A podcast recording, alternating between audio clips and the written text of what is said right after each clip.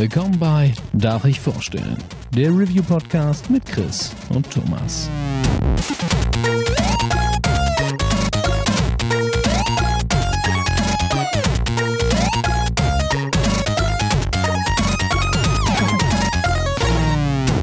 Darf ich vorstellen? Hallo und herzlich willkommen zur neuen Folge von Darf ich vorstellen? Mein Name ist Thomas und wie immer bin ich auch heute nicht allein, denn der Chris ist an meiner Seite. Einen wunderschönen guten Tag. Hallo. Heute haben wir für ein besonderes Thema einen besonderen Gast, nämlich den lieben Miggy Seifert von Free to Play und Dein Ernst. Halli, hallo. Wunderbar, dass du die Zeit gefunden hast. Äh, wir dachten, wenn wir schon über so ein wunderbares Metroidvania wie Ori and the Will of the Wisp reden, wäre schön, wenn neben Chris noch jemand Ahnung von dem Thema hat. Und deswegen äh, sehr schön, dass du die Zeit gefunden hast. Sehr gerne. Ich dachte, du spielst auf den österreichischen Director an. Aber das ist natürlich ein noch netterer Grund, mich einzuladen. Das stimmt, das stimmt. Das war überraschend freundlich, aber es stimmt schon. Wenn man Richtung äh, Metroidvania geht, dann äh, fällt mir auch immer als erstes dein Name noch mit ein. Das ist so sehr, ist das. Da freue ich mich. Genau, äh, damit Thema auch schon äh, ja mitten im Raum platziert. Wir reden heute über den vor einer Woche äh, releaseden zweiten Teil von Ori. Und der erste war ja damals tatsächlich einfach plötzlich da, sah wunderschön aus. Und ich traue mich das gar nicht zu sagen. Das ist jetzt für Fans äh, wirklich so eine ganz miese Nummer. Äh, ich habe den ersten Teil nie zu Ende gespielt. Ich habe steinigt ihn. Genau, genau. ihn, ja. Ich habe meine Schön, Gründe, ja, aber, ja. aber ähm, ja, gehen wir vielleicht auch einfach kurz drauf ein. Ähm, ich liebe das Setting, ich liebe die Sounduntermalung. Das ist einfach wunderschön designt, aber ich hatte tatsächlich mit dem ersten Teil manchmal das Problem, dass es äh, so ein paar Fluchtpassagen gab, wo man über einen längeren Zeitraum, ich sag jetzt mal zwei bis drei Minuten, quasi eine fehlerfreie Jump'n'Run-Sequenz machen musste, wo alles ineinander passen musste, wo man sich keine großen Fehler erlauben durfte, um quasi den nächsten Levelabschnitt freizuschalten. Und da fehlte mir teilweise einfach die Geduld. Irgendwann war ich frustriert und dann mhm. habe ich dieses unfassbar schöne Spiel, das mir sonst einfach in allen Belangen gefallen hat, einfach zur Seite gelegt und nie beendet.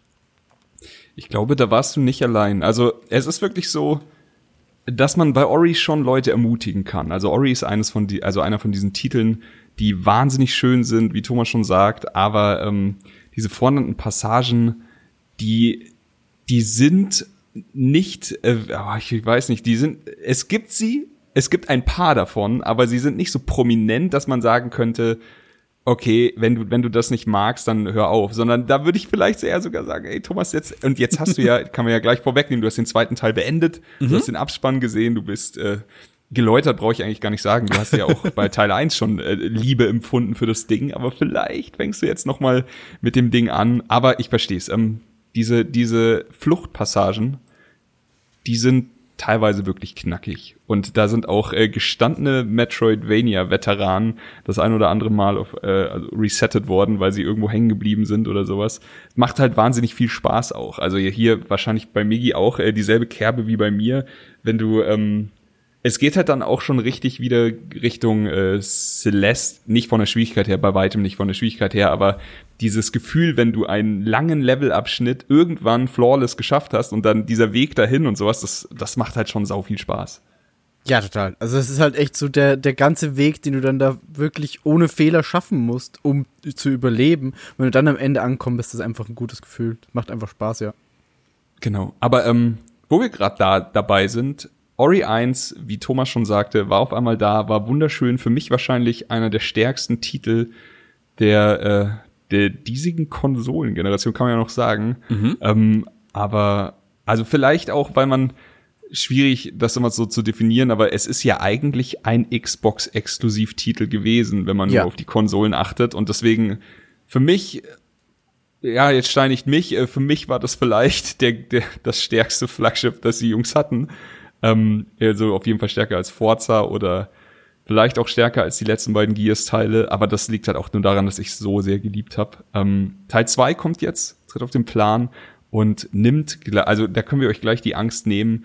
Es gibt zwar immer noch diese Verfolgungsjagden, aber erstens ähm, kann man das Spiel auf leicht stellen, was, was die ganze Sache schon wahrscheinlich ein bisschen einfacher macht. Und zweitens, man kann diese Challenges, sei es jetzt ein Bossfight, sei es so eine Verfolgungsjagd, einfach eine schwere Passage im Spiel, von dem die Entwickler wissen, das ist vielleicht zu schwer für einen, äh, für jemand, der, der nicht so dem Jump-and-Run-Genre gewogen ist oder sowas oder der keinen Bock hat, sich da jetzt hier einen Abend mit zu beschäftigen. Einfach äh, Challenge überspringen und fertig. Und das finde ich eigentlich eine wirklich schöne Sache.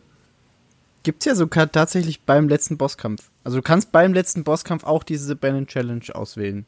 Das ist krass. So, also, ich habe nie auf, auf Challenge überspringen geklickt, aber beim letzten Bosskampf hätte mich schon interessiert, ob dann einfach nur so, zack, Challenge überspringen und dann hier abspannen. Ich frage mich auch, wo man da landet. So, ist das dann so, ja, okay, der letzte Schlag vielleicht, den man noch machen muss? Wahrscheinlich, oder? also das würde, das würde Sinn machen. Du siehst den letzten Punch und dann ja. ab dann, was halt passiert. Wahrscheinlich. Ha, das könnte tatsächlich sein.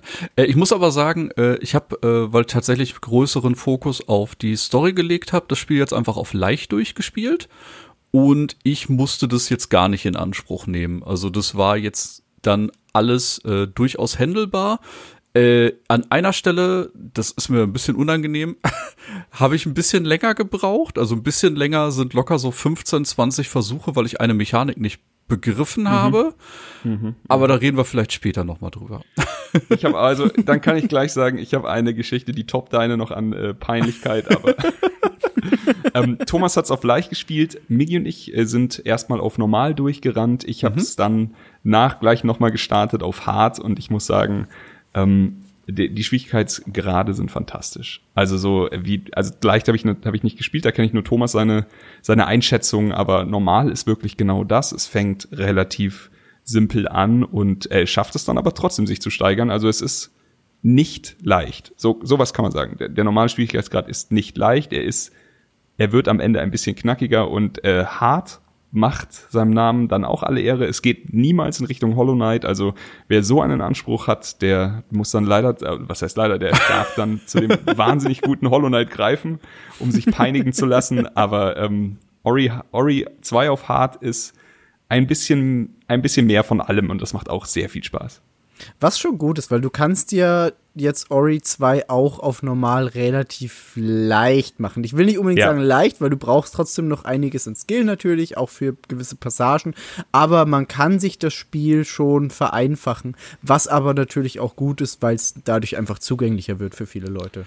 Genau, genau einer der größten Unterschiede, äh, wollte Chris wahrscheinlich gerade auch sagen. Äh, ich habe ja den Anfang des Spiels äh, auf unserem Twitch-Kanal gestreamt und da war Chris gerade mit dabei, hat als Zuschauer ein bisschen reingelurkt und hat dann gesagt, du, ich habe einen Tipp für dich, es gibt einen Skill relativ am Anfang, nimm dir den und dann spar auf den Skill und dann machst du dir das Spiel tatsächlich ein bisschen angenehmer. Mhm. Und da ist uns tatsächlich aufgefallen, die Kosten für die einzelnen Skills sind einfach mal halbiert auf leicht. Ja, und bei, äh, also es ist so, sagen wir jetzt mal, einer der essentiellsten Skills, der Dreisprung. Den kann man mhm. sich kaufen von einem Händler, der kostet auf normal 2200 und ja. auf leicht dann eben 1100 und auf hart ist er äh, quasi, äh, geht die Nummer in die andere Richtung, das Pendel ist 3300 und so sieht's mit ah, okay. allen Sachen aus, die man sich kaufen kann. Es ist es ist nicht unfair, würde ich sagen, denn auch auf meinem Hard Run war das der, das zweite Ding, was ich mir kaufen konnte. Mhm. Ähm, man muss halt einfach ein bisschen sparen. So, du musst halt einfach gucken, dass du, dass du deine, ich, ich, ich weiß gar nicht, wie die Währung heißt, Lichtkugeln zusammenhältst. Orbs. Orbs. Orbs. Orbs. ja. Und äh, dann passt es schon. Aber ja, macht auf jeden Fall Spaß und ähm, in dem Fall entschuldige ich mich ein bisschen fürs Backseat Gaming, Thomas, aber ich dachte in dem Fall einfach nur. Es muss ey, tatsächlich sagen, der erste Skill, den du mir empfohlen hast, der hat mich bis zum Ende des Spiels äh, sicher begleitet. Ja, ich, äh, ich habe ihn auch bis zum Ende verwendet und ich habe in dem Moment, wo ich ihn dir empfohlen habe, wusste ich dann schon, wie stark er ist. Am Anfang dachte ich dann einfach nur so, hm, ja, mal sehen, mal sehen. Aber, ähm, aber also die Stärke von dem Skill, wir können ja eigentlich drüber reden. Ja, ähm, klar. Der Skill ist, ich, ich weiß nicht, wie er heißt, es tut mir leid. Er, er fühlt sich an wie eine Bud Spencer Faust, die von oben herab auf die Gegner reinbrischt. Und das Schöne an dem Skill ist, also man, man tritt relativ relativ am Anfang trifft man auf einen NPC und der sagt, pass auf, ich mache dir ein Sonderangebot, du kannst dir deinen ersten Skill, den du bei mir kaufst, dafür kriegst du einen Rabatt. Und ich bin einfach nur durchgegangen und jeder Skill hat Energiezellen verbraucht, bis auf der.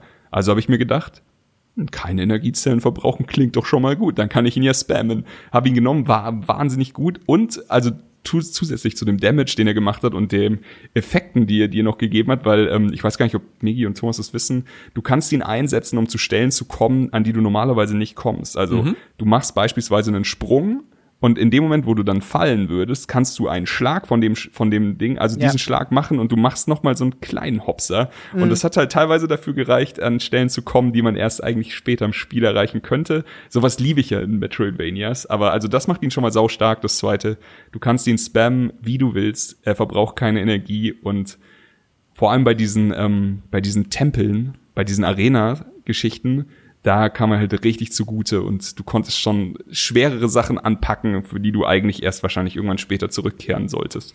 Und er bringt dir im späteren Verlauf auch echt viele Vorteile, weil du halt zum Beispiel Gegner hast, die so ein fettes Schild haben und mit mhm. dem Hammer boxst du denen einfach das Schild weg. Richtig. So. Und du kannst den Boden zerteilen. Also so teilweise genau. bei so bei so Knochen und Holzpflöcken kann man, wenn man genau die Attacke nach unten macht, also einfach äh, nach unten drücken und den Hammer-Skill dann verwenden, dann charge du so nach unten und zerbrichst einfach den Boden und kommst wieder an neue Gebiete. Also, ähm, genau. Ich, ich fand ihn unverhältnismäßig stark. Ich habe mir hinterher auch noch die anderen Sachen gekauft, die sind auch alle cool, aber ich hatte eigentlich fast immer den Hammer in der Hand. Ja, tatsächlich. Ja. Ähm, es gibt sehr viele Skills, die man freischalten kann. Da wurde das äh, Repertoire ganz schön aufgepimpt.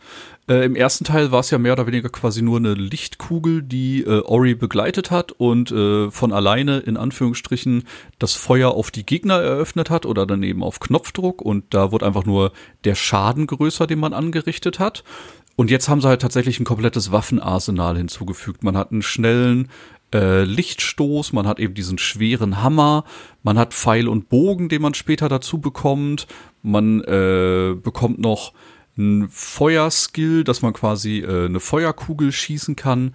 Also das ist schon sehr, sehr viel weiter ausgeholt. Äh, was man dann allerdings auch sagen muss, äh, man hat auch noch ein paar passive Fähigkeiten, die man freischalten kann.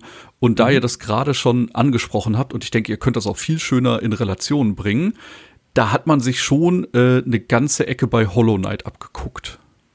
Definitiv. Also alleine mit diesen du hattest eben, wie du gesagt hast, in Teil 1 diese Lichtkugel, die halt einfach rumgeflogen ist. Und jetzt hattest du bei Ori 2 von Anfang an dieses Laserschwert, nenne ich es jetzt einfach mal, ähm, das einfach nur auf Nahkampf gedrillt war. Du hast halt mhm. mit X dann einfach per Nahkampfangriff. Und das war schon, schon so der erste Gedanke, wo ich dachte, okay, das ist sehr nah an Hollow Knight, weil ist halt mhm. halt einfach dann der Bezug da.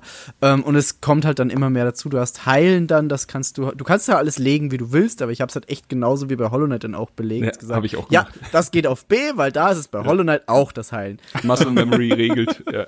Ja, ganz genau. Ähm, ja, und es, es kommen dann noch so ein paar andere Dinge dazu, der Dash und keine Ahnung. Es ist echt, hat sich sehr von Hollow Knight vielleicht inspirieren lassen, wobei man sagen muss, wahrscheinlich Hollow Knight hat andersrum vielleicht auch so gemacht. Weil genau, also Hollow Knight hat ja, hat ja die Sachen nicht alle erfunden. Hollow Knight genau. hat sie halt einfach nur perfekt in, ins Spiel integriert und es ist, es ist wirklich, wie, wie Miki sagt, wie Thomas sagt, ähm, das Schwert, da, da kommt schon die erste Gefühle hoch. Der, ähm, der Karten-Dude, also mhm. irgendwie findet man zu jedem Gebiet so, so einen Kartenzeichner. In Hollow Knight ist es viel unfairer geregelt. Ja. Aber hier, also hier ist es halt einfach so, du hast das, was du schon entdeckt hast, das hast du schon in deiner Karte, aber er zeigt dir halt quasi, was du noch nicht entdeckt hast. Das ist dann schwarz-weiß. Da, wo du schon warst, da ist, da ist die, die Karte quasi farblich ausgemalt. Du weißt sofort, wo was ist. Wenn du irgendwie auf deinem Weg irgendwas gefunden hast, wo du nicht rankommst, sei es eine Life Cell oder eine Energy Cell oder irgendein Artefakt, das dir einen neuen Skill gibt oder sowas, ähm, dann zeichnet er das auch an an der Map. Also so, wenn du sie irgendwann mal wieder aufmachst und so, ah, da unten war noch was. Jetzt könnte ich ja mit dem Doppelsprung, den ich gerade bekommen habe, da hinkommen, dann, dann siehst du das und das macht die Sache zugänglich. Und das ist genau, das ist das wichtigste Wort für Ori für mich. Es ist so ein zugängliches Metroidvania und das ist auch so wichtig, denn es ist so fucking schön und es ist einfach gut, dass jeder Mensch dieses Spiel spielen kann, dass da keine Barriere ist.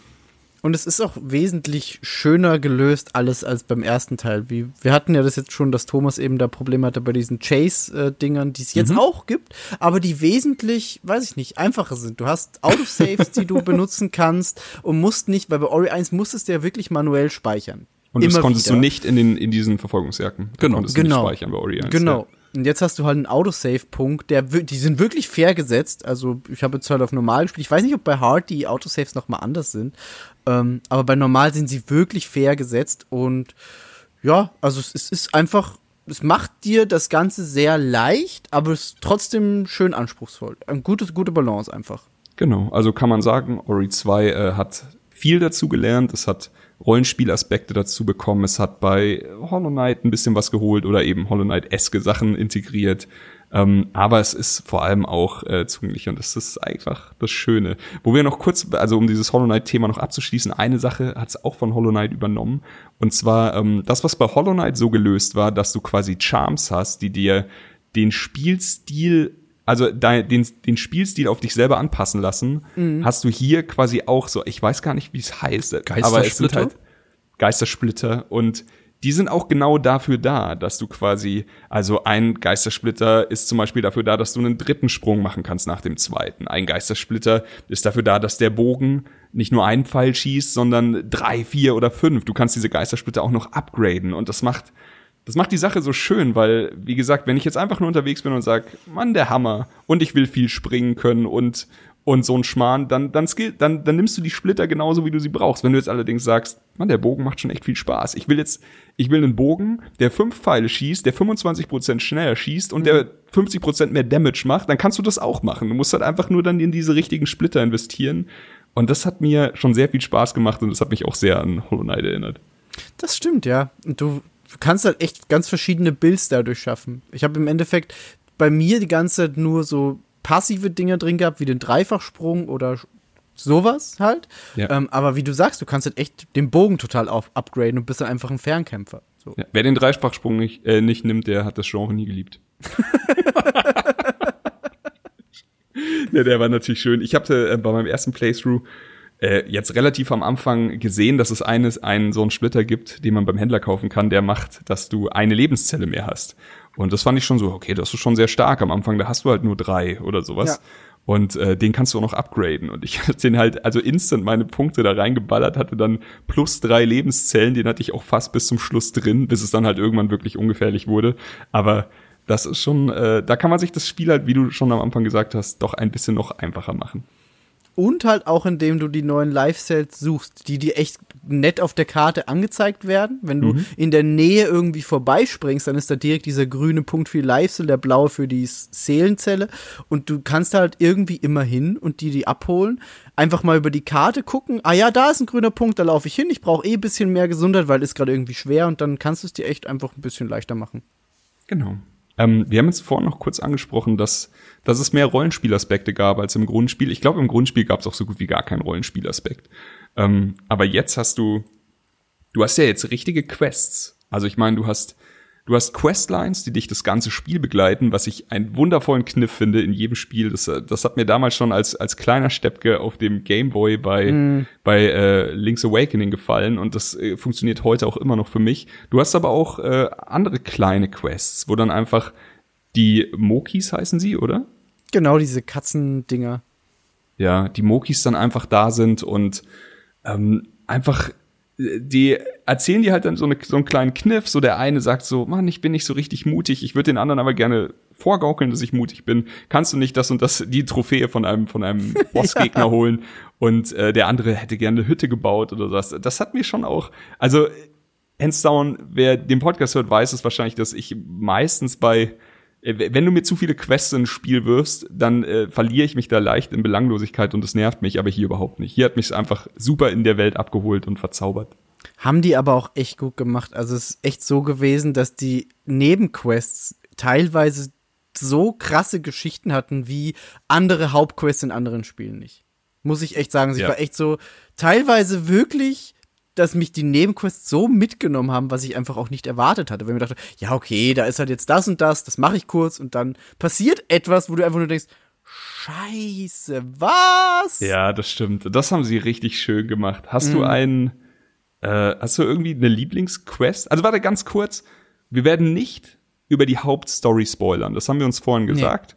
Nee. Ähm, nee. Wir werden gleich, das können wir gleich machen, ähm, den, den Anfang mal anschneiden Aber ähm, wir werden nicht die Hauptstory spoilern. Wir werden allerdings über Bosse reden, über Begegnungen, über Challenges, die dann im, im Spiel noch kommen und ja. wahrscheinlich einfach äh, irgendwelche was alles noch so drumherum kommt. Aber keine Angst, die Story nehmen wir euch nicht weg. Die kann jeder selber erleben. Hattest du eine Lieblingsquest? So Mini-Quest? Ich habe hab eine, ja. Also da auch will ich auch nicht spoilern, weil die eben auch sehr Story, also die Story der Quest war sehr wichtig für die Quest. Ähm, das war so eine, da ist so ein Moki und der sagt, bitte finde meine Familie.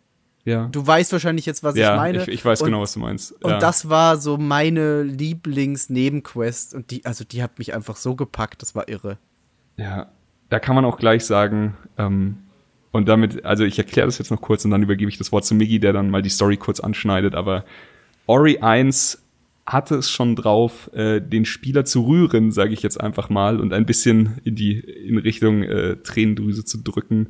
Ori 2 äh, nimmt sich dann nicht zurück, also das ist auch wahnsinnig, wahnsinnig deep und wahnsinnig tief, aber ähm, es, es ist halt auch wunderschön. Also es fühlt sich schon ein bisschen kann man es vergleichen vielleicht mit dem Anfang von oben von Pixar der, mhm. der dann halt auch einfach erstmal in, in so zehn Minuten eine wunderschöne Geschichte mit, mit Ups und Downs erzählt.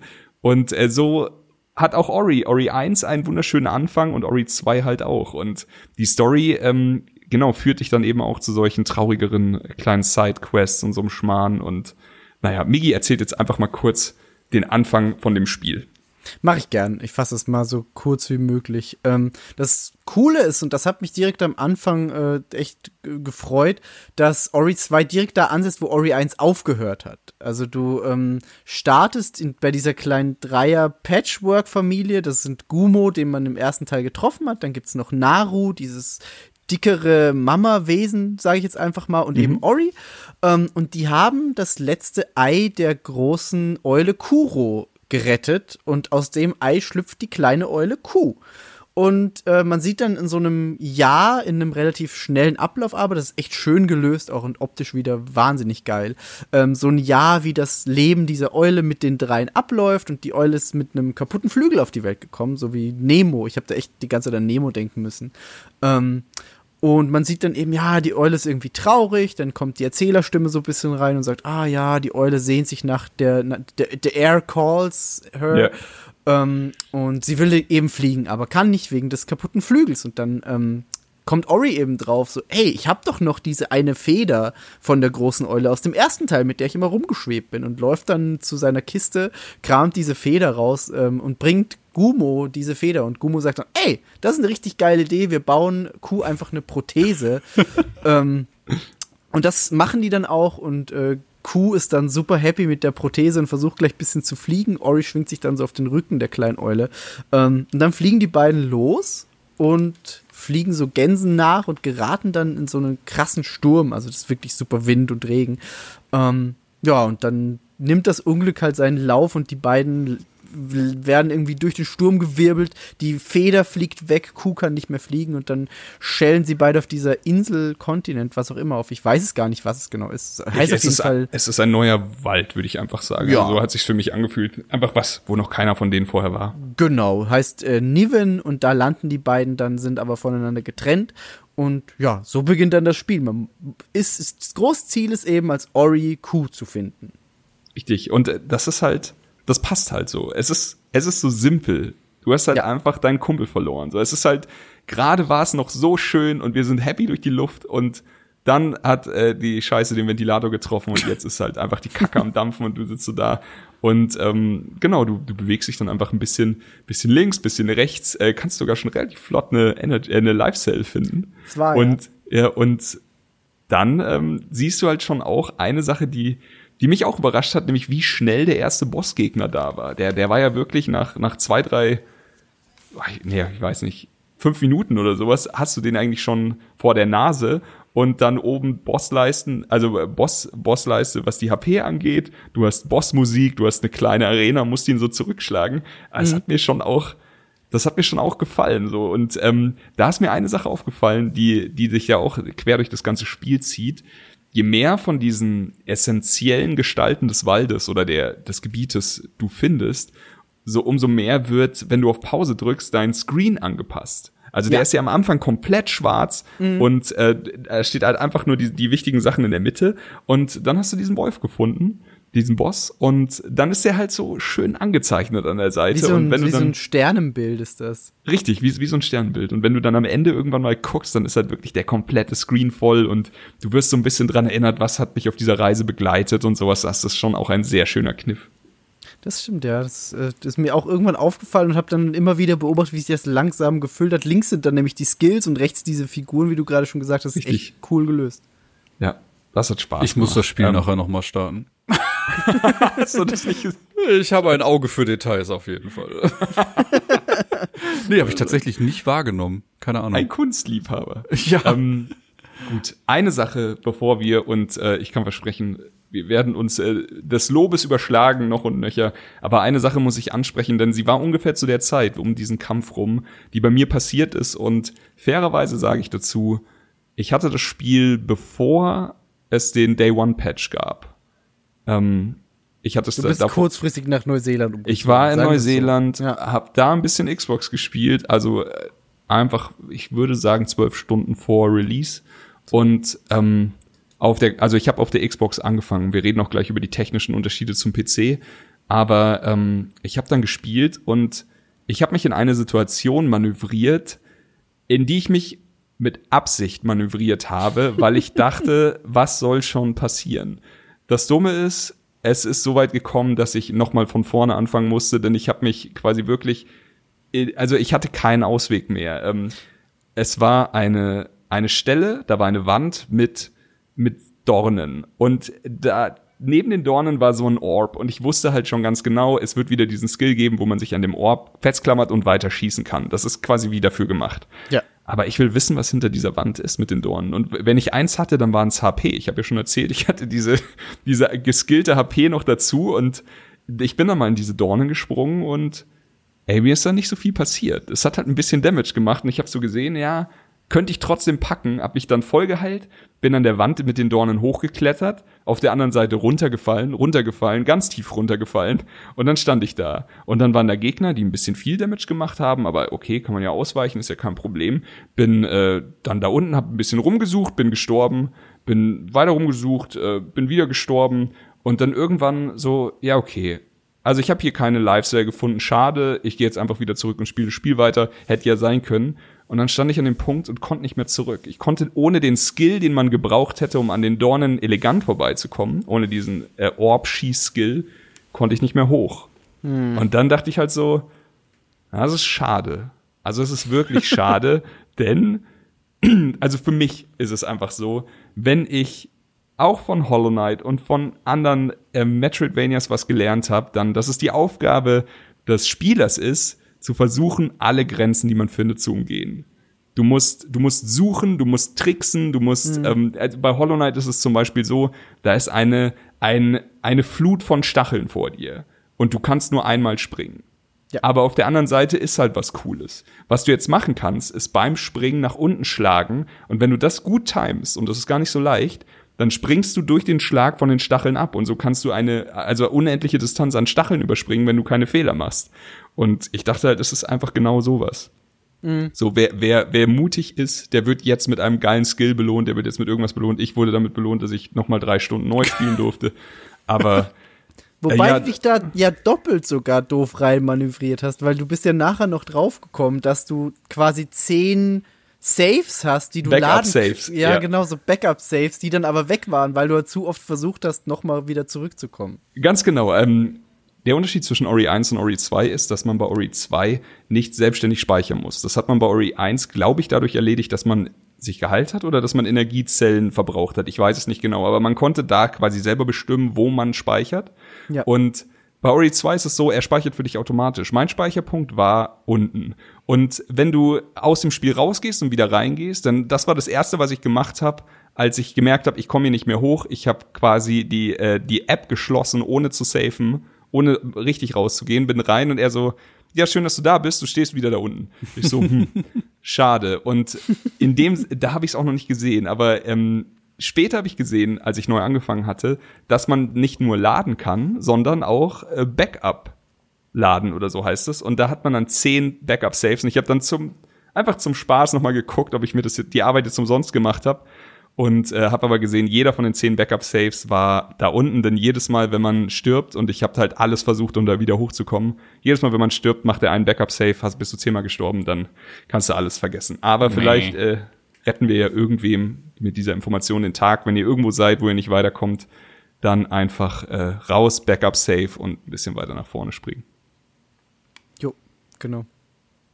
Gut, ähm, das war der einzige wirkliche Game-Breaking-Bug für mich. Das Spiel hat noch ein paar andere Bugs. Ich habe von, von hier und da noch ein bisschen was ge gehört. Mhm. Das Spiel hat leider, leider, leider auch auf der Xbox ein paar Performance-Probleme, die zum Glück, zum Glück, zum Glück auf dem PC nicht da sind. Also ich habe bei, ich schätze jetzt mal, das Spiel hat mich ungefähr 22, 23 Stunden gekostet, um es auf 100% zu spielen. Ähm, ich denke, ich habe so bei acht Stunden von der Xbox zum PC gewechselt, einfach weil ich es da einfach mal aus Spaß gemacht hatte und dann konnte ich auch nicht mehr zurück. Denn ähm, die, die Xbox hat zwei Sachen, die, die No-Gos sind, leider auch nach dem Day One Patch bei mir waren mhm. sie immer noch da. Wenn du auf die Karte drückst, und das machst du oft, dann dauert das leider sehr lange, bis sie geladen ist. Ich glaube zwei, drei Sekunden. Und es fühlt sich, ich, jeder, der einen alten Fernseher hat, kennt das Problem, du willst umschalten und er schaltet nicht instant um, sondern wartet drei, vier Sekunden, bis er umschaltet und das macht dich wahnsinnig. Das macht dich wahnsinnig und genauso hat sich das mit der Karte angefühlt. Das ging aber noch, äh, was aber, was noch ein bisschen mehr wehgetan hat, war, wenn du, und ich glaube, das ist bei dir auch vorgefallen, Migi, wenn man zu schnell ist und wenn man halt so richtig ja. schön im Flow ist und ja. das Gebiet halb wechselt, dann freest das Spiel und das freest teilweise wirklich so lange, dass du dich fragst, ob sich das Spiel jetzt aufgehangen hat. Und das ist dann auch ein bisschen schade. Das ist leider wahr, vor allem, also wenn du halt den Dash dann irgendwann hast und dann noch diesen, du schießt dich an Orbs weg und den Triple Jump, dann bist du halt echt teilweise schnell unterwegs. So. Ja. Du kannst an Projektilen dich weiterschießen, du machst deine drei Sprünge, kannst die wieder aufladen durch den Orb Jump und bist dann halt wirklich quasi schon gar nicht mehr am Boden und super schnell unterwegs, was unglaublich viel Spaß macht. Dass ja. das möglich ist, ist einfach so geil und macht so viel Bock. Aber eben dann unterbrochen von so kleinen oder manchmal echt großen Freezes, wenn du schnell bist, ist halt echt unnötig. Also das ist echt schade, weil ich glaube, die Xbox könnte das schon schaffen. Ja. So, ich, ich meine, Ori, ja, sieht super schön aus und ist bestimmt aufwendig, aber ich glaube schon, dass die Xbox das schaffen könnte, wenn man da vielleicht ein bisschen mehr optimiert hätte. Aber ja, nee, hatte ich auf jeden Fall auch diese Freezes, ja. Man kann ja sagen, ähm, Ori wurde schon ein, zwei Mal verschoben ja, zweimal und, sogar. Ja, ähm, das ist, das ist dann natürlich auch, ah, es ist schwierig. Ja, am, im, im Sinne der Gamer sollte es immer liegen, dass das Spiel dann rauskommt, wenn es flawless läuft und fertig ist. Mhm. Hier sieht man halt jetzt wirklich, dass es funktioniert. Sie haben es quasi gut gemacht. Am PC läuft es einwandfrei. Ich hatte ähm, Ultra Widescreen hat super funktioniert. Ich hatte 120 Frames, ich hatte, es lief wie Butter, ich hatte nicht ein Stutter, wenn ich auf die Map gedrückt habe, war sie da, wenn ich sie abgebrochen habe, war sie weg. Also es war halt einfach perfekt und genau, wie Migi schon sagte, so mit, mit den Skills kommen dann halt auch wirklich diese, diese fast schon ballettähnlichen Leistungen, mhm. sich irgendwie durch die Gebiete zu schwingen. Du berührst den Boden nicht mehr. Du musst ihn auch nicht berühren. Du weißt, wie du deine Skills verbrauchst und wie du sie wieder auflädst, während du in der Luft bist. Und das, das Ganze hat äh, und ich weiß nicht, wer sich noch an die Spider-Man-Folge von uns erinnert, da haben wir das, das Movement sehr gelobt, weil es einfach so viel Spaß gemacht hat. Ich würde das fast sogar vergleichen. Also, wenn ja. du mit Ori durch die, durch die Wälder da ziehst und nicht mehr den Boden berührst und einfach allem ausweichst oder all, du kannst ja dann auch Gegner dazu nutzen, um quasi sich an ihnen festzuhalten und wieder abzuspringen und so.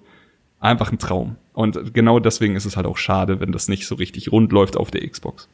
Ja, und es gibt halt aber auch, wie du sagst, so ein paar Bugs auch noch, die echt, glaube ich, noch einfacher ausgebügelt werden können. Eben wie das, wie dieses Ding, was du hattest, da könnte man halt einfach auf der anderen Seite was platzieren, um da genau. rauszukommen. Ich hatte es zum Beispiel mal, dass diese Granate, die man schießt, einfach senkrecht nach oben geschossen ist. Also die kam nicht mehr runter. Du musst die ja aufladen, so eine ja. Weile, damit du dich an der hochschießen kannst. Sonst ist sie zu schwach. Genau. Und äh, ich habe mit der halt so diesen Bogen nach oben gezielt und die ist halt einfach gerade nach oben geschossen und irgendwo oben gegen die Decke und nie wiedergekommen. ähm, und das hat sich erst wieder auflösen lassen, nachdem ich wirklich gespeichert habe, das Spiel beendet habe okay. und neu gestartet habe. Dann okay. war es wieder normal. Ich bin dann dreimal oder so sogar. Ich bin in einem der ersten Gebiete, ich glaube äh, im Brunnenquell, an einem der äh, sich drehenden Räder äh, irgendwie so in dem Rad reingebackt, dass ich nicht mehr da weggekommen bin. Also wenn ich gesprungen bin, meine ah, okay. Figur war irgendwie in dem Rad gefangen, also zwischen Wand und Rad. Mhm. Und wenn ich mich bewegt habe, dann war ich plötzlich äh, fünf Zentimeter weiter links und da musste ich auch neu starten und äh, nochmal den letzten Spielstand laden und quasi nochmal dahin laufen. Da bin ich irgendwie auch ganz unglücklich irgendwie in so eine Klemme gekommen, wo das Spiel mich nicht mehr erkannt hat oder hat steuern lassen. Scheiße. Ja, passiert. Ähm, echt, das klingt jetzt alles wirklich wie viel Kritik. Es ist von meiner Seite jedenfalls nur, äh, also klar, über die Performance kann man nicht streiten. Da, und man muss das Kind beim Namen nennen. Es läuft auf der Xbox einfach nicht richtig gut. Und das ist schade, denn Ori 1 lief halt fantastisch. Ja. Ähm, ansonsten muss man aber auch wirklich sagen, dieses Spiel bietet eine der vielleicht, ich, nee, ich sag, es ist das schönste Metroidvania, das ich jemals gesehen habe. Mhm. Von vorne bis hinten ist es ein Kunstwerk. Es ist, die Gebiete ja. unterscheiden sich, die, wie das Licht einfällt, wie allein einfach nur wie das, also Thomas hat gerade angesprochen, es gibt da einen Tempel mit so Rädern, die sich drehen. Diese Räder sind bewachsen von so blauem Graspflanzen, die leuchten und allein wenn du einfach nur da drüber läufst und wenn du dir das einfach nur anguckst, wie schön das aussieht, wie, also jede Szene, darauf will ich hinaus, ist wie ein gerenderter Trailer von anderen Spielen. Das ist einfach wahnsinnig schön. Du kannst, wann du willst, Pause drücken und einen Screenshot machen und das ist ein fantastisches Wallpaper. Ja. Und äh, dazu kommt halt ein unfassbarer Soundtrack. Dazu kommt die, wie die von uns schon angesprochene Spiel, also Steuerung, Mechanik, das Gameplay, es ist flawless, es, es funktioniert gut, es macht einfach wahnsinnig viel Spaß. In leicht, in mittel, in schwer, je nachdem, worauf man halt Bock hat. Und die Mechaniken, die, also die Jungs scheißen dich mit Mechaniken zu, eine geiler als die andere. Du fängst halt an mit den normalen hier Dash. Du hast einen Doppelsprung, Dreifachsprung. Du kannst durch Sand tauchen. Du kannst natürlich durch Wasser gehen, aber da kannst du halt auch beschleunigen. Du kannst dich an Gegnern festhalten, um dich weiterzuschießen. Du kannst dich irgendwann in der Luft, also du machst quasi so einen extra Step und schießt dich einfach so nochmal durch die Gegend. Du kannst eigene Orbs schießen, an denen du dich weiterschießen kannst und sowas. Es ist es ist für mich einfach nur so ein richtiger feuchter Traum, was Gameplay ja. angeht. Und was ich immer sehr also es mag ich bei jedem Spiel gerne, dass das macht. Du brauchst alle Mechaniken wirklich bis zum Schluss. Wenn du die ja, am Ende ja, ja. nicht alle gemeistert hast, dann schaffst du das Spiel nicht. Und das finde ich immer so geil, wenn es nicht nur ist, okay, wir haben jetzt das, das machst du jetzt zwei Levels lang und dann brauchst du es nie wieder. Das ist so, ja, ist halt ein bisschen lazy. Aber bei Hollow, äh, bei, jetzt sage ich schon Hollow Upsi, äh, bei Ori ist es echt so, dass du am Ende so eine Passage hast, da musst du jeden Skill drauf haben und das muss sitzen, weil sonst schaffst du es nicht. Das stimmt. Das stimmt und es ist, ähm, ich weiß nicht, waren es die Jungs von Celeste oder waren es was äh, Ed? Äh, ich weiß nicht genau, aber irgendwer hat mal über Leveldesign gesprochen, über, hm. über so Creation von Levels und er hat halt dann einfach die die Daumenregel äh, reingehauen.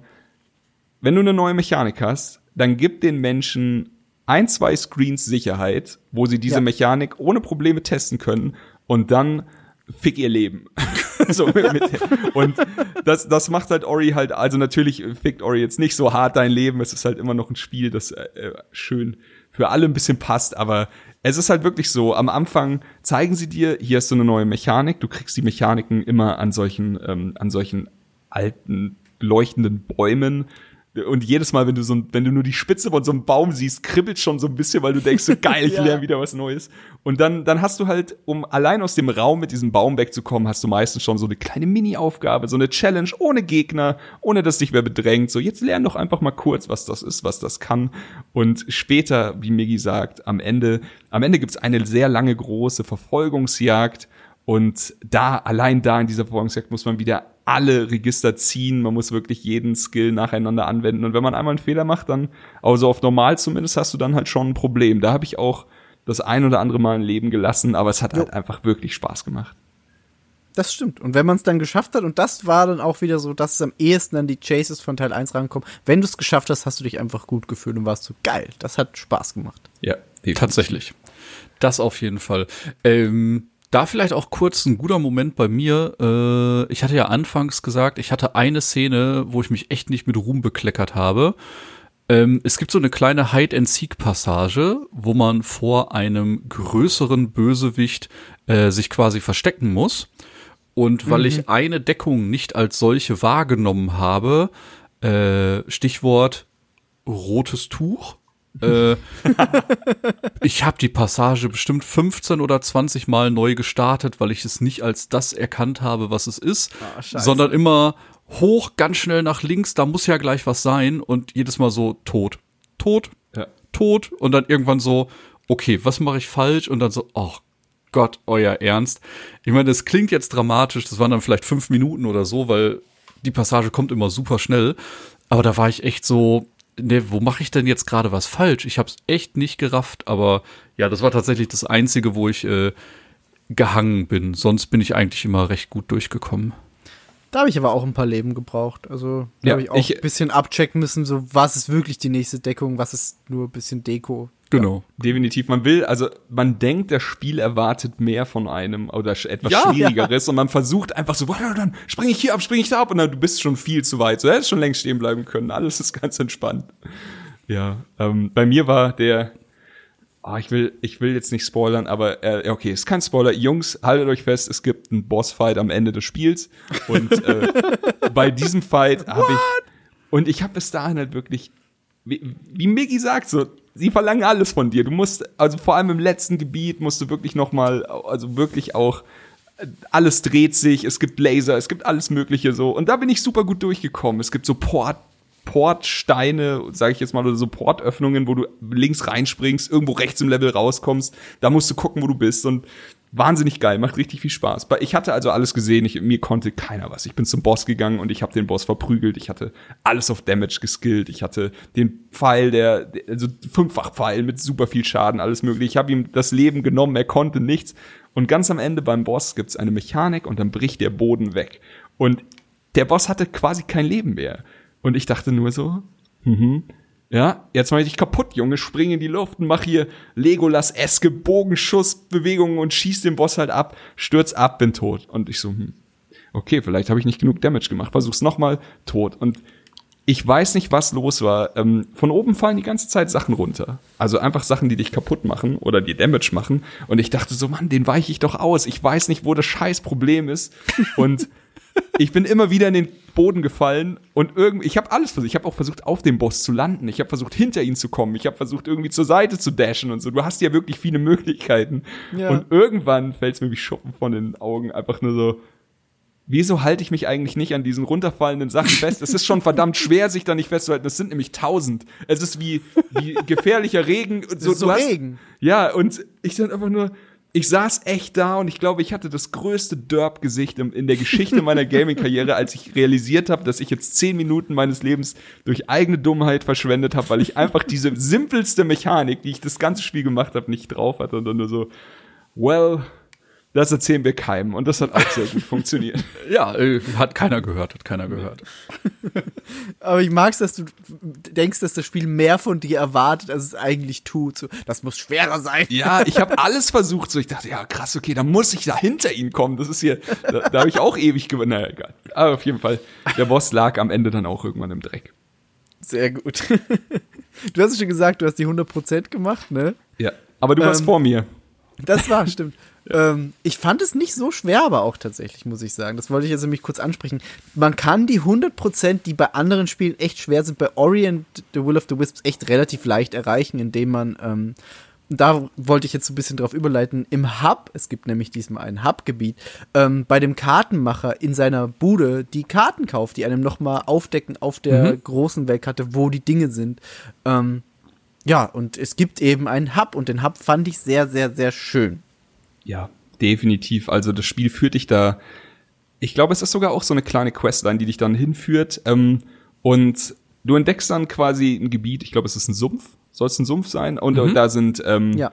das Wasser ist vergiftet, überall sind Dornen. Ähm, es sind ein paar von diesen Mokis da, haben aber kein Zuhause. Und in der Mitte von diesem Map ist ein, ist ein Baum und da steht halt ein Typ neben so einem zerbrochenen Portstein. Kurs. Es gibt Portsteine, da kann man sich den Weg ein bisschen abkürzen. Mehr macht er genau. aber auch nicht. Ähm, und da steht so ein Typ und der erzählt dir halt so, er würde jetzt schon gerne hier quasi aufräumen, so klar Schiff machen. Er würde gerne wieder ein bisschen Leben hier in dieses Gebiet bringen. Das war eins sehr schön und er braucht dann quasi eine Ressource. Davon hat man, glaube ich, auch schon eine gefunden gehabt und die mhm. habe ich dann sofort benutzt, um den Portstein zu reparieren. Und aber dann weiß man, okay, so funktioniert das. Du kommst dahin, gibst ihm quasi Steine oder Erze und er baut dann quasi irgendwas Cooles durch dieses Gebiet. Und ja. ich, das erste Mal kommt man dahin um die drei Stunden in Game und wir haben ja schon erzählt, das Spiel dauert wahrscheinlich um die 20 Stunden plus, wenn man viel sucht. Ähm, genau. Und es macht wirklich Spaß. Es macht, sie machen es so gut, dass man immer wieder hinkommt, dann hat man wieder ein paar Steine, dann kann man wieder irgendeinem kleinen Mucki einen Wunsch erfüllen, ihm eine Hütte bauen für seine Familie, wink wink, und äh, dann kann man, keine Ahnung, von dieser Hütte kann man dann wieder irgendwo hinklettern und wieder vielleicht eine Life-Cell finden oder irgendwo ein Skill finden. Das ist ein wahnsinnig schönes Konzept, wie diese Basis an sich wächst, wieder mehr Leute hinkommen, NPCs, ähm, wieder einfach dann gibt's einen Dude, der, dem kann man Pflanzensamen geben und durch diese Pflanzen kriegt man dann wieder mehr Möglichkeiten, sich durch dieses Gebiet zu schießen und sich wieder neue Sachen zu holen und sowas. Ach, ich fand das herrlich. Das hat mir so viel Spaß gemacht. Ja, total. Und was ich auch super geil fand, sind die Rennen. Und da muss ich echt sagen, Chris, ich muss noch deine Zeiten schlagen. Oh. das stimmt, wir haben da gar nicht drüber geredet. Ja, nee, haben wir noch nicht. Ich habe äh, ein paar Mal reingeguckt und bei beim paar hattest du noch gar keine Zeit. Mhm. Ähm, und bei ein paar anderen warst du vor mir und da war sogar Phil vor mir und ich war so, das kann ich das nicht. Kann, das kann wow. nicht sein. Also das kann wirklich nicht sein. Wie unsympathisch, Migi. Unfassbar. Es ist leider so. Wenn Chris vor mir steht in der Rangliste, dann muss ich ihn da runterholen. Nee, ich meinte den anderen Satz. nee, aber ich fühl's. Ich weiß noch, also bei, ich weiß noch, bei Mario Odyssey hat das, glaube ich, angefangen. Ja. Ähm, da gab's ja auch solche, solche äh, Time Trials und da war es so, dass ich das Spiel, glaube ich, zwei Wochen vor dir hatte. Und ich habe quasi alle Zeiten aufgestellt und die haben auch für ja. jeden in meiner Freundesliste gereicht und alle Leute mich dann nur angeschrieben, Mann, du Arsch, Mann, du Arsch. Und irgendwann dann Mickey immer so, hab deine Zeit geschlagen, hab deine Zeit geschlagen. Und das war einer von diesen ähm, einer von diesen Oktober-November-Monaten, äh, wo einfach 12.000 Spiele rauskamen. Und ich war einfach schon wieder beim nächsten Spiel und es hat mich so gewurmt, dass alle meine Highscores geschlagen wurden. Aber ja, jetzt haben wir hier bei Ori ja wieder dasselbe. Ich kann nur sagen, ich bin, ich habe einmal entdeckt, dass du eine schnellere Zeit hast als ich, und da habe ich eine Viertelstunde gebraucht, um deinen Scheißgeist zu schlagen. Das war ähm, unten in dem Gebiet, wo man wo man kein Licht hat. Und also oh ja, ich weiß. Und ich das, weiß, ja. das hat auch richtig viel Spaß gemacht.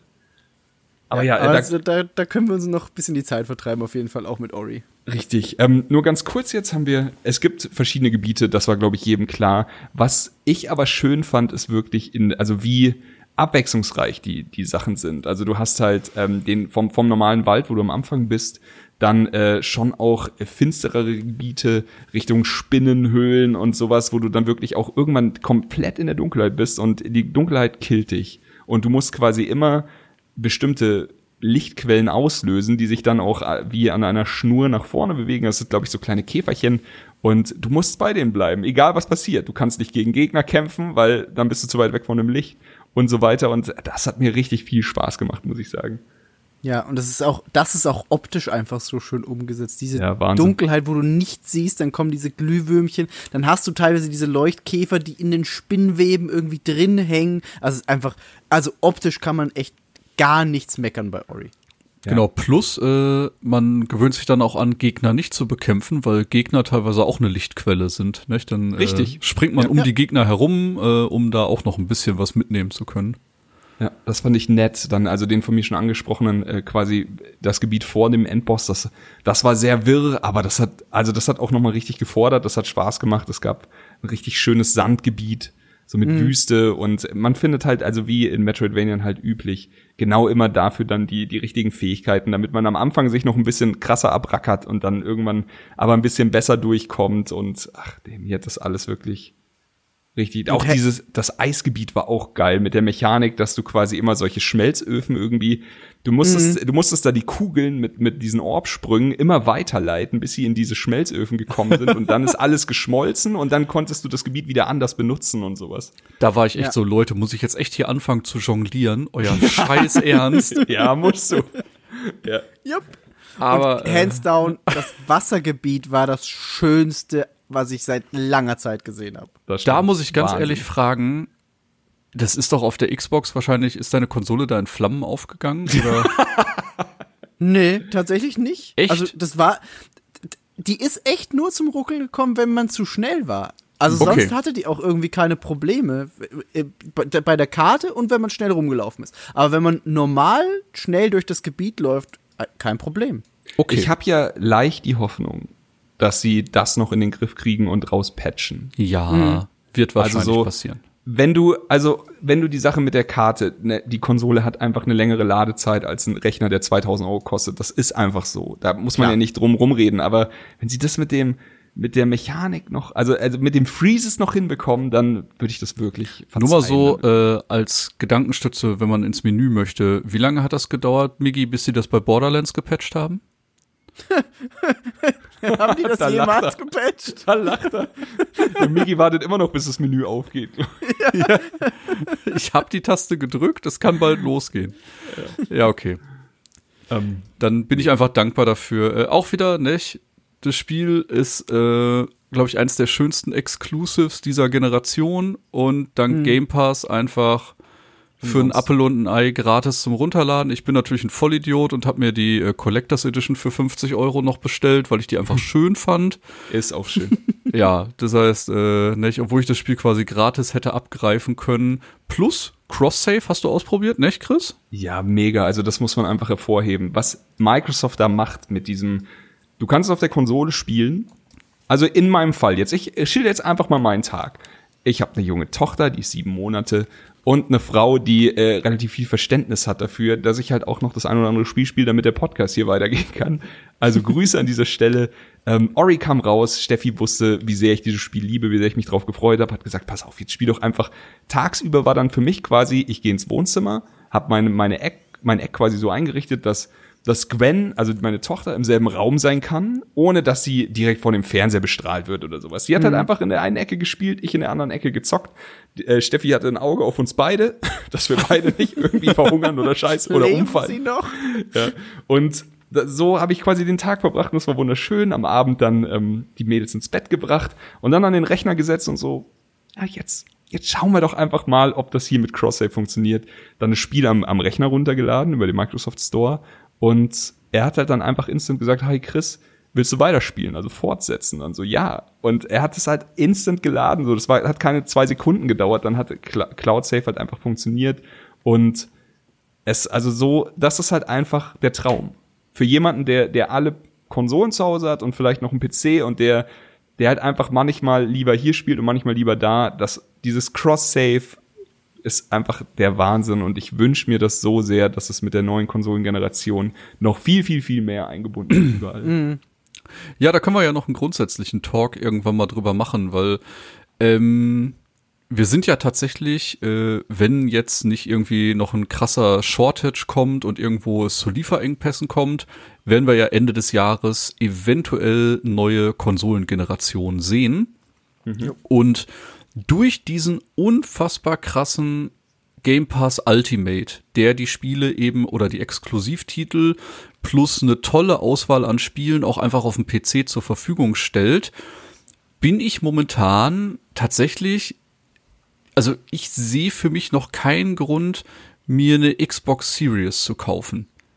Schlicht und einfach, weil ich denke, die Exclusives Alles, was du kriegst, kannst du auf PC spielen, ja. Kann ich einfach am Rechner spielen und dann hole ich mir halt eine PlayStation 5 für die Sony Exclusives und bin einfach äh, ein glücklicher Videospieler.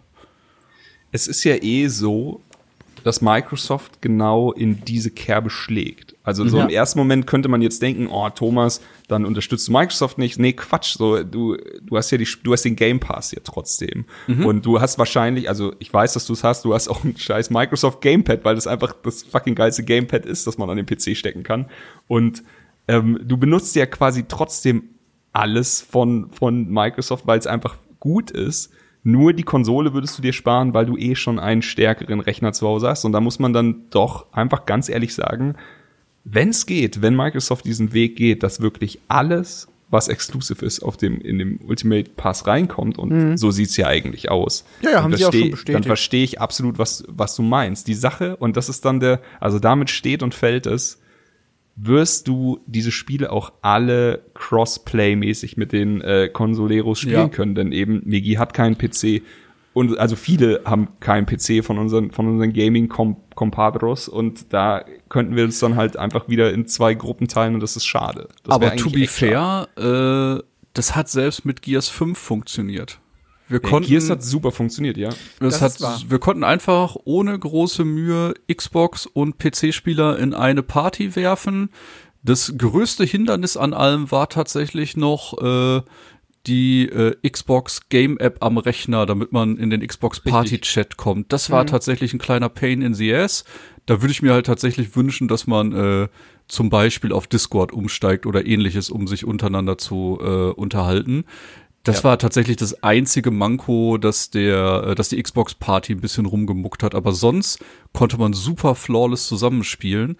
Und wenn das bei einem Flaggschiff wie Gears 5 geht, dann wird das bei auch bei einem Halo funktionieren. Genau, also wie gesagt, ich mache mir da gar keine Sorgen. Ich glaube, äh, Microsoft hat da einfach jetzt äh, ne, die haben einfach einen anderen Fokus gesetzt und ja. äh, die verdienen sich, glaube ich, an dem Game Pass sehr gutes Grundeinkommen oder so eine Grundrauschen, um äh, da ständig an neuen Lizenzen zu arbeiten. Und ähm, dann ist halt tatsächlich nur noch optional, entweder du gibst die, keine Ahnung, vier bis 600 Euro aus und holst dir eine Xbox Series S. Ich habe jetzt letztens gesehen, du wirst zum Beispiel äh, einfach nur per Klick eine 1 Terabyte Platte mit hinten reinstecken können, wenn dir der ja, Speicher so ausgeht. Genau, da musste ich auch so an die PlayStation 1 Zeiten denken, noch so eine kleine Memory Card reinstecken. Ähm, deswegen, die werden da einfach einen ganz anderen, äh, ganz andere Herangehensweise haben. Und im Endeffekt, die sind halt echt den Schritt weiter und sagen, im Endeffekt ist uns das scheißegal, wo du die Sachen spielst. Genau. Hab einfach deinen Spaß mit dem Game Pass. Konsole, PC, was du möchtest oder stream das auf dein Tablet und zock da mit dem Controller, nicht? Also die Möglichkeiten also, sind mittlerweile echt mannigfaltig. Ja, die haben, setzen gerade echt alles dran, dass sie einfach die Leute in dieses Xbox-Ökosystem reinkriegen, wo eben der Game Pass auch drin ist und Xbox mhm. Gold und alles. Und auch dieses Streaming funktioniert echt schon nicht so scheiße. Also ich habe diese, diese, Be ich hab diese Beta am Handy mhm. ähm, und kann da damit jetzt gerade auf mein, meine Konsole übers Handy anmachen und dann auf meinem Handy spielen. Ja, krass. Ähm, also es streamt quasi live meine Konsole aufs Handy und das funktioniert wirklich gut. Das ist wirklich cool. Hat und noch so ein paar technische Ruckler, klar, ist noch eine Beta auch, aber es funktioniert echt schon gut. Ähm, und auch dieses X-Cloud-Ding, glaube ich, wird echt für die nächste Konsolengeneration könnte das ein echt wichtiger Punkt werden. Wo du gerade Beta sagst, das ist ein Kritikpunkt, den ich auf jeden Fall noch anbringen möchte. Der, die Game Pass App für einen Rechner ist aus der Hölle. Ja. und es steht auch noch in Klammern Beta daneben. Da steht weiß, in Klammern Beta hinter, die funktioniert scheiße, die zieht deinen ganzen Rechner in die Knie, als wenn hm. sonst was los ist. Wie eine Sky-App. Ey, ohne Scheiß. Im Zweifelsfall spart euch das. Ihr könnt euch einfach im Microsoft Store anmelden und die Sachen direkt darunter laden. Funktioniert tausendmal besser. Also die App fürs Handy ist auch ganz okay und damit kann man auch am PC Dinge installieren. Okay. Ich muss auch sagen, ähm, also da, da muss ich Thomas schon beipflichten. Ich hatte, ich finde die App sehr schön aber sie macht halt einfach meistens nicht das, was sie soll, verhindert teilweise, dass andere Programme, also da, das ist das ist eine andere Geschichte bei mir, aber ich konnte äh, drei Wochen Homeoffice nicht benutzen, weil mein VPN durch die Xbox-App geblockt wurde oder durch Ports, Boah. die die Xbox-App belegt. Da musst du erstmal drauf kommen. Ich habe meinen Rechner neu installiert und dann langsam, aber sicher jedes Mal ein Programm neu installiert und geguckt, ob es noch geht und bei dem Xbox-Ding dann so, ah, geht nicht mehr. Das ist ja seltsam und aber das verrät ja auch vorher keiner. Auf jeden Fall, die App ist äh, ja, spart sie euch, kannst alles jetzt hier auch, ich habe Ori einfach aus dem Store runtergeladen, habe Ori auf, also einfach als App auf dem Rechner. Ich brauch dieses Zwischending brauchst du nicht hm. und fertig. Und es funktioniert trotzdem alles, auch mit Cross-Save und so weiter. Ja, Ach, mega gut. Wir sind ein bisschen vom Thema abgekommen. Wie gesagt, äh, ja. da gerne äh, Ende des Jahres noch mal ein bisschen ausführlicher, wie so der Outlook äh, ausschaut.